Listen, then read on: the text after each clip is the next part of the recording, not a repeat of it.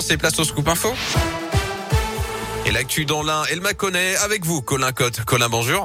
Yannick, bonjour à tous. Et à la une de l'actualité ce vendredi, le dernier jour du procès de Nordal Lelandais devant la cour d'assises de l'Isère à Grenoble.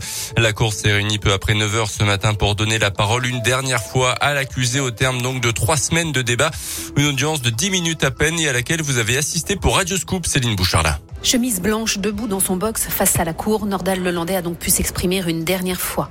Je reconnais l'intégralité des faits qui me sont reprochés avec sincérité, a-t-il dit. Je sais que les familles n'accepteront jamais mes excuses, mais je me dois de leur présenter. Puis, Nordal Lelandais a ajouté avoir entendu ce qu'ont dit les experts sur le long travail à faire sur lui-même. J'en ai conscience et je vais le faire avec une grande détermination. Depuis 9h20, les jurés se sont donc retirés pour délibérer. On rappelle que l'accusé est jugé pour trois crimes crimes et quatre délits. Hier, l'avocat général a requis la réclusion criminelle à perpétuité avec une période de sûreté de 22 ans.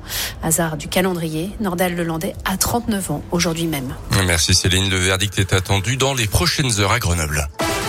Dans l'actualité également, cette alerte lancée hier soir vers 22h30 à Trévoux au nord de Lyon, des témoins ont affirmé qu'un de leurs amis avait été tombé d'une passerelle au-dessus de la Saône. Après deux heures d'intenses recherches par les secours, la prétendue victime a finalement été retrouvée saine et sauve sur la voie publique. Un jeune burgien condamné à six mois de prison avec sursis cette semaine à Bourg. Fin décembre, en pleine nuit, il avait été interpellé en flagrant délit de cambriolage dans un institut de beauté, souffrant de troubles psychiatriques, mais déclaré pénalement responsable de ses actes selon le progrès. Il s'était également rebellé contre les policiers lors de sa garde à vue en blessant cinq fonctionnaires.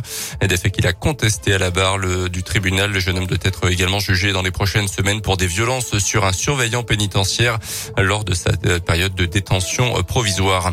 Le maire d'une commune de la région lyonnaise violemment agressé en plein jour hier matin ainsi qu'un élu et deux agents municipaux. C'était sur la place du marché. Le maire violemment frappé au visage par le suspect qui a ensuite insulté et menacé de mort l'autre élu et les agents qui se sont ensuite interposés. L'agresseur était muni d'un couteau. Il était connu pour d'anciennes agressions sur le personnel municipal. Il a été interpellé. Dans l'actu également, Jean-Jacques Bourdin encore un peu plus dans la tourmente. La, le journaliste star d'RMC BFMT visé par une deuxième plainte après celle déposée par l'animatrice de Téléphanie Agostini. Une femme de 60 ans a porté plainte contre lui pour des faits commis en 1988 selon elle. Le chômage au plus bas depuis près de 15 ans en France, c'est du jamais vu même depuis près de 40 ans chez les jeunes. Le taux de chômage est redescendu à 7,4 4% au quatrième trimestre de l'année 2021. Une excellente nouvelle selon la ministre du Travail. La quatorzième médaille de, l'équipe de France au JO de Pékin ce matin, la cinquième en or récoltée par Justine Brezas-Boucher.